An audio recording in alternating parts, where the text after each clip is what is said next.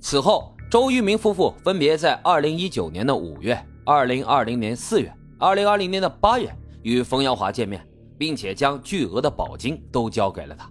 尤其是二零二零年的八月，冯耀华谎称公司推出了提早缴费的优惠，如果一次性提早缴费的话，那么不仅可以在到期之后拿回本金，公司还会给出三百四十七万新台币的收益。周玉明夫妻还是没有起疑，一口气就把剩下的保费全部给交掉了。但是这纸啊，始终是包不住火的，冯耀华也不可能永远的骗下去。二零二一年十月份，周玉明夫妇突然就接到了远雄人寿催交保费的通知。远雄人寿说，从二零一九年第一期保费之后，他们就再也没有交过钱了。周玉明夫妇就很费解，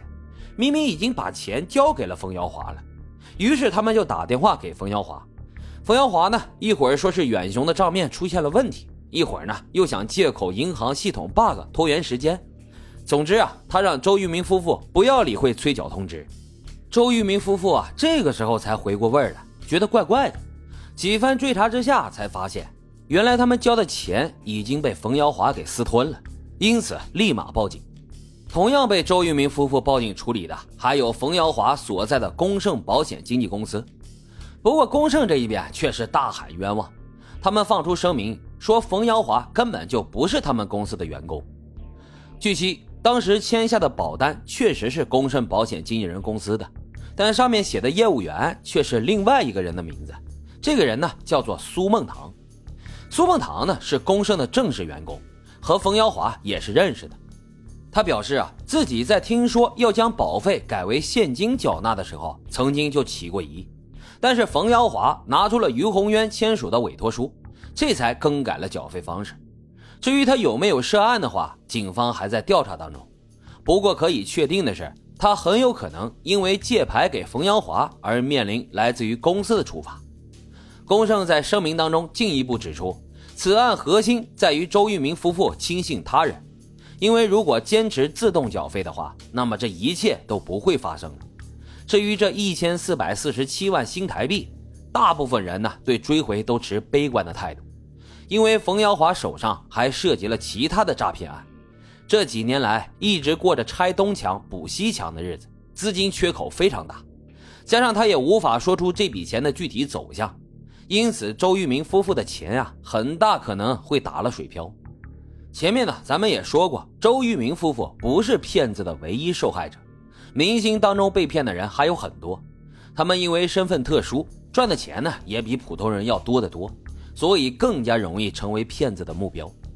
那是不是说我们普通人就可以稍微安心一点了呢？当然不是，这是一个骗子无处不在的时代。但就是骗子也可以大致分为几个等级。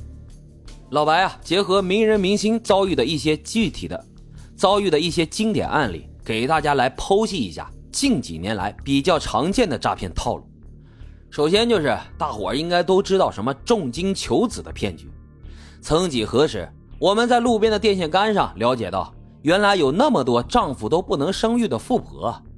到后来，电信诈骗的崛起，我们甚至可以说，信息技术的发展史也是电信诈骗骗局的变迁史。早年间最典型的就是各类骚扰电话和短信，大伙儿应该都接到过不止一个两个哈。去上班的路上，一个电话打过来说，你的某某领导需要你打钱救急。吃饭的时候呢，一个电话打过来，说公安局有事找你。上班结束回家，还是会有人打电话告诉你，你的信用卡在外地有一笔消费，甚至就连跑到了国外，都有人冒充领事馆工作人员通知你，如果不打钱给他们，那你国内的财产就会立刻被冻结。二零一四年应该是骚扰电话最猖獗的一年，据统计，全国骚扰电话多达两百七十亿通。有的朋友就会说了，这种骚扰电话接多了，真的有人上当吗？还真的有，比如最近因为韩国电影《分手的决心》而备受热议的汤唯，他在二零一四年在上海拍《三城记》的时候，接到了骗子的短信和电话，据说全剧组的人都收到了，但是只有汤唯上当了。骗子自称是上海的公安，说他的存款有问题，必须把钱存到警方的户头，不然呢就会有刑事责任。汤唯就连忙跑去银行给骗子汇款了二十一万元。不过汇款成功之后，汤唯马上就回过神来了，立刻就去报了警。有同样遭遇的呢，还有李庆，也是在二零一四年，当时他凭借参演电视剧《红楼梦》攒了一笔钱。有一天啊，突然接到了自称是老朋友打来的电话，朋友电话里啊就情绪激动的对他说：“李庆啊，你老家有个长辈重病了，急需用钱。”结果他是二话没说，直接把辛苦攒下来的钱全部给骗子给汇了过去，之后才发现上了当。金额更大的呢是著名演员于小凡。二零一五年，他接到了电话，电话那头的男子自称是上海公安，指控于小凡名下的账户涉及跨国诈骗案，必须监管其账户的存款，要将他的存款转移到指定的账户，待查清楚账户的资金流向之后，就会归还他。这位上海公安配合着最高人民法院的官网，让于小凡轻易的就上当了，通过网络转账。于小凡总共汇款了六次，汇出了新台币四千多万元，约为八百多万元人民币。